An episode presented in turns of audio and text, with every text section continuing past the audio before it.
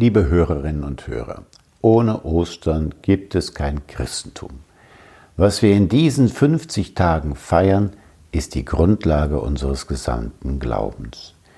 Dieser Glaube, er fußt auf den Berichten der Heiligen Schrift, näherhin der Evangelien und an auch der Überlieferungen der Apostel, besonders des Apostels Paulus, von dem wir eine Reihe Briefe erhalten haben. Wenn dies nicht geschehen sein sollte, dann sollte man sofort aus der Kirche austreten. Ich würde das jedenfalls machen. Es geht hier um ein Ereignis, um etwas, was geschehen ist und nicht, was sich irgendwelche Menschen ausgedacht haben. Aber ist das eigentlich wirklich so? Kann man das heute auch noch mit Fug und Recht behaupten, dass es hier um ein Ereignis, etwas Geschehenes geht und nicht um irgendeine Einbildung oder gar einen sehr frommen, aber dennoch einen Betrug? Ich lade Sie ein, mit mir ein wenig die Fakten zu sammeln und zu uns, damit wir uns vergewissern können, ja, es gibt einen wirklichen Grund für diesen Glauben, einen fassbaren Grund. Glaube bleibt dann immer noch Glaube. Das heißt, wir müssen den Schritt tun ins Gottvertrauen hinein. Davon werden wir nicht befreit. Aber wir können rational fassbare Argumente sammeln, die uns deutlich machen, dass dieser Glaubenssprung nicht ein Sprung ins völlig Ungewisse ist und dass er schon vernünftige Grundlagen hat. Schauen wir also in die Heilige Schrift näher hin, in die Evangelien. In allen vier Evangelien wird die Auferstehung geschildert, beziehungsweise das Ergebnis der Auferstehung, nämlich der Auferstandene, wie er seinen Jüngern begegnet. In vielen überstimmen sie überein. Und in manchen kleinen Dingen gibt es Abweichungen. Auch das ist wahr.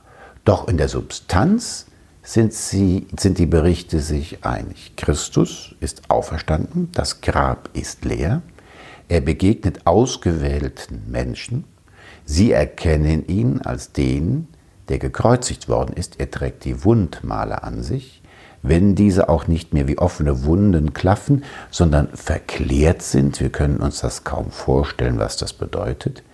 Man kann ihn anfassen. Thomas wird von Jesus eingeladen, ihn anzufassen. Er kann mit den Jüngern auch speisen. Er nimmt irdische Speisen zu sich, also alles andere als ein Gespenst. Und er ist jemand, der seine Jünger in ein Gespräch verwickelt, der mit ihnen zusammen ist, der sich ihnen zu erkennen gibt, der bei ihnen bleibt, aber der auch zugleich nicht mehr an die Gesetze dieser Zeit und dieser Welt gebunden ist. Er kommt durch verschlossene Türen. Er begegnet, so schreibt uns Paulus, 500 Menschen zugleich. Die meisten, so schreibt er, seien damals noch, als er das geschrieben hat, am Leben. Es gibt also Zeugen, die das bezeugen. Wenn wir diese Berichte einmal zusammenfassend bewerten, dann können wir sagen, die Evangelisten und die Apostel geben ein übereinstimmendes Zeugnis, ja, er ist wirklich auferstanden. Und sie gehen eigentlich recht schonungslos mit ihrem eigenen Glauben um. Denn sie hatten Mühe, das zu glauben, wie wir auch heute oft Mühe haben, das zu glauben, was über unseren Verstand hinausgeht. Die Evangelien, sie berichten kein Märchen, sondern eine Realität. Ausweis dafür ist auch das Leben der Apostel, die allesamt, bis auf Johannes, für diesen Glauben gestorben sind, Märtyrer waren. Und nicht nur diese, viele andere auch. Man stirbt nicht für eine zweifelhafte Idee. Man stirbt nicht für einen Betrug. Man stirbt nur dann für eine Sache, wenn man wirklich davon überzeugt ist. Es gibt viele, die für falsche Überzeugungen in den Tod gegangen sind. Aber festhalten müssen wir, wer freiwillig den Tod auf sich nimmt, der ist von seiner Sache so überzeugt, dass sie ihm wichtiger ist als das eigene Leben. Das Zeugnis der ersten Jünger, der Apostel, es ist unzweifelhaft ein Beleg dafür, dass das, was in der Heiligen Schrift steht, kein frommer Betrug ist, nicht ein Selbstbetrug und nicht ein Gedankenspiel, sondern Realität. Es gibt darüber hinaus aber auch einen interessanten Beleg aus der Archäologie. Wer schon einmal die Freude hatte, in Jerusalem gewesen zu sein, der wird auch die Grabeskirche die in der griechischen Welt als Auferstehungskirche viel treffender bezeichnet wird, besucht haben. Diese Kirche ist überbaut über den Felsen Golgotha und das nahe bei diesem Felsen liegende Grabmal. Dieses Grabmal und der Felsen Golgotha war, wie wir wissen und wie auch niemand bestreitet, zur Zeit Jesu außerhalb der Stadt. Wenige Jahre nach dem Ereignis von Tod und Auferstehung, im Jahr 70, wurde die Stadt von den Römern zerstört. Das ist eine eigene, ziemlich traurige Geschichte. Und die Römer wollten das Judentum vernichten. Und deshalb vernichteten sie auch alle jüdischen Kultstätten und setzten heidnische Tempel an diese Stellen. So setzten sie auch einen Tempel an die Stelle des Felsens Golgotha und des Grabes. Die Römer haben nicht unterscheiden, ob das Juden oder Christen sind. Das ist jedenfalls gläubige Menschen aus dieser Gegend und dieser Kult muss beseitigt werden. Dadurch haben sie einen Erinnerungsposten in die Welt gesetzt, der über die Jahrhunderte geblieben ist.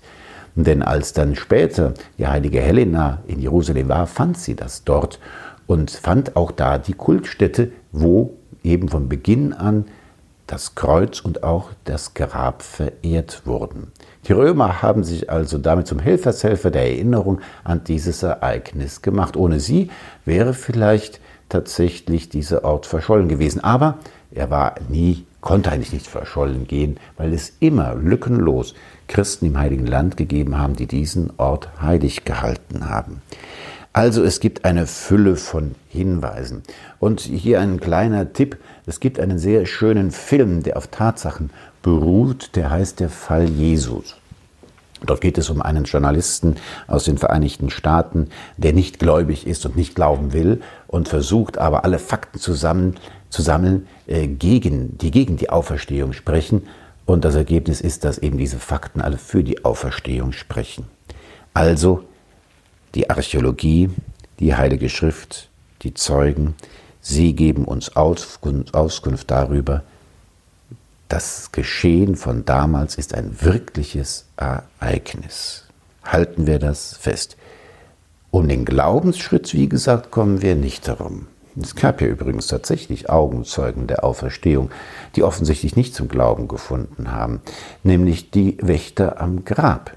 Matthäus berichtet, dass sie diesen Blitz der Auferstehung gesehen haben und dann ohnmächtig zu Boden gefallen sind. Und sie haben das Ergebnis gesehen, das leere Grab.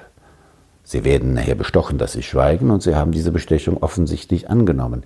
Man weiß jedenfalls nichts von ihnen in der ersten Christengemeinde, anders als zum Beispiel von Simon von Cyrene, wo erwähnt wird, dass dessen Söhne Mitglieder der Gemeinde sind, dass man sie offensichtlich kennt. Also der Glaubensschritt, er ist notwendig. Und dieser Schritt sagt, ja, ich vertraue. Gott, ich vertraue auf dich, dass du größer bist als mein Verstehen, dass du Dinge tun kannst, die mein Verstand nicht erdenken kann. Und es gibt Argumente, die mir helfen, diesen Schritt zu tun, aber um diesen Schritt herum komme ich nicht. Aber warum ist das so wichtig? Ist das vielleicht nicht ein doch vernachlässigbares Detail? Kann man auch an Jesus glauben ohne die Auferstehung? Nein. Ohne die Auferstehung wäre Christus nicht der Sieger und Gottes Sohn, der über den Tod gesiegt hat und die Sünde in Versöhnung gewandelt hat. Ohne die Auferstehung wäre Jesus sicher ein beachtlicher, gerechter gewesen, der wie viele anderen Gerechten ungerecht verurteilt wurde und gelitten hat. Er wäre ein solidarischer mit der Menschheit mehr aber nicht mehr und nicht weniger. Wirkliche Erlösung, Befreiung, Sieger über Sünde und Tod, das könnte er nicht sein. Und wenn er das nicht sein könnte, wenn er das nicht ist, dann gilt auch sein Versprechen, ich bleibe bei euch alle Tage bis zum Ende der Welt, als ein Versprechen, das gut gemeint, aber ohne Wirkung ist. Nur wenn ich weiß, dass Christus wirklich auferstanden ist, dass er zu seinem Vater heimgekehrt ist, dass er bei uns bleibt, dass er uns begleitet, wie er die Emmaus-Jünger begleitet und nicht von unserer Seite weicht, erst dann gibt mir dieses Leben Ruhe und Sicherheit, nach der ich mich sehne. Kann ich Ruhe und Sicherheit in diesem Leben finden? Christus ist an deiner und an meiner Seite als der Freund, der mit uns geht und als der Sieger, der auch die größten Dunkelheiten dieser Welt überwinden kann. Habt Mut, ich habe die Welt besiegt, so sagt er einmal an einer Stelle kurz vor seinem Leiden. Die Auferstehung, sie wirft natürlich auch einen Blick auf unsere Zukunft. Der Tod, das dunkle, scheinbar dunkle Ende unseres Lebens, auf das wir mit, vielleicht mit Angst, mit Schrecken blicken oder diesen Blick versuchen wir gar nicht erst zuzulassen, wir versuchen ihm auszuweichen. Dieser Tod, dieses dunkle Etwas, es ist durchbrochen. Wir gehen auf eine Zukunft zu, die wunderbar und herrlich ist. Der erste der Entschlafenen ist Christus. Ihm werden viele folgen, so sagt der Apostel. Ja, wir gehen auf ein Leben zu, gegen das das Leben hier auf Erden nur ein blasser Vorspann ist. Nichts weiter als ein Trailer zu einem spannenden Film, der so spannend ist und so frohmachend ist, wie man sich das gar nicht vorstellen kann. Ohne die Auferstehung bliebe das Dunkel des Todes als Damoklesschwert über uns. Aber er sagt nicht nur etwas über unsere Zukunft, dieser Glaube an die Auferstehung, sondern auch über die Gegenwart. Christus, wahrer Gott, wahrer Mensch. Er hat unser Leben geteilt bis in den Tod hinein. Er hat unser Leben geteilt, er ist Mensch geworden mit Leib und Seele. Und nicht nur die Seele ist zum Vater heimgekehrt, sondern auch der Leib ist auferweckt, verwandelt, verewigt, vergöttlicht worden. Was heißt das für uns? Unser Leib hat eine göttliche Würde. Er ist nicht so eine Art Verpackung für die Seele, wir müssen uns vom Leib befreien, damit wir zur Seele kommen. Nein, der Leib hat göttliche Würde. Er ist Hinweis, er ist Verwirklichung, Sichtbarmachung der Seele. Man kann das vielleicht vergleichen mit einem wie aus der Musik, mit einem Komponisten, der eine wunderschöne Melodie entwickelt hat und er braucht ein Instrument, damit diese Melodie zum Klingen kommen kann. Unser Leib bringt die Seele zum Klingen, bringt die göttliche Melodie in uns zum Klingen. Der Leib ist vergöttlicht. Der Apostel Paulus sagt, wisst ihr nicht, dass euer Leib ein Tempel des Heiligen Geistes ist? Welche Würde hat unser Leib? Das liebe Zuhörerinnen und Zuhörer, war in der Zeit Jesu eine geradezu skandalöse Botschaft. Bei den Griechen gab es einen Spruch, den ich im Studium auswendig gelernt habe, weil mir ein lieber Freund gesagt hat, lern den auswendig, den kannst du fast überall anbringen und da machst du einen guten Eindruck. Dieser Spruch heißt Soma Sema Tes Psyches. Auf Deutsch, der Leib ist das Grab der Seele. Im griechischen Denken war der Leib etwas Erdhaftes, es musste etwas was Einengendes, was den Geist auf den Boden zieht. Erlösung im griechischen Denken bedeutet Freimachen von diesem Erdhaften, von diesem Begrenzenden, damit der reine Geist zum Vorschein kommt. Und dann eine Botschaft, die Botschaft des Evangeliums, die Botschaft des Glaubens, Gott wird nicht nur Mensch, er nimmt dann noch den Tod auf sich und dann ersteht er mit Leib und Seele. Das heißt, dieser Leib, er ist ja nicht endgültig los, er ist froh, dass er ihn weggeworfen hat sozusagen, sondern er wird mit neuem Leben, mit ewigem Leben, mit göttlicher Würde erfüllt. Eine geradezu skandalöse Botschaft und eigentlich bis heute skandalös. Viele versuchen, das Christentum in irgendeine Idee hinaus zu entwickeln und sich damit von ihr zu entfernen, sie damit loszuwerden. Das Christentum ist konkret. Es hat Gestalt. Es hat Leib. Es hat den Leib des Auferstandenen. Das, liebe Zuhörerinnen und Hörer, ist die wunderbare Botschaft von Ostern. Unsere Zukunft, sie ist hell, egal durch welche Dunkelheiten wir gehen müssen. Gott liebt uns mit Leib und Seele, auch unser Leib, der uns auch so teuer ist. Er ist Gott so teuer, dass er ihn auferweckt hat in seinem Sohn. Wir sind erlöst durch Christus jetzt schon.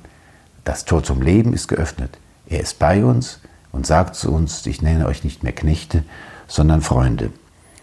Tun wir den Schritt des Glaubens, auch wenn er uns vielleicht manchmal schwerfällt, wenn er manchmal errungen ist. Aber es gibt keine gescheite Alternative. Wenn wir diesen Sprung des Glaubens machen, dann sind wir immer an der Seite des Siegers über Sünde und Tod.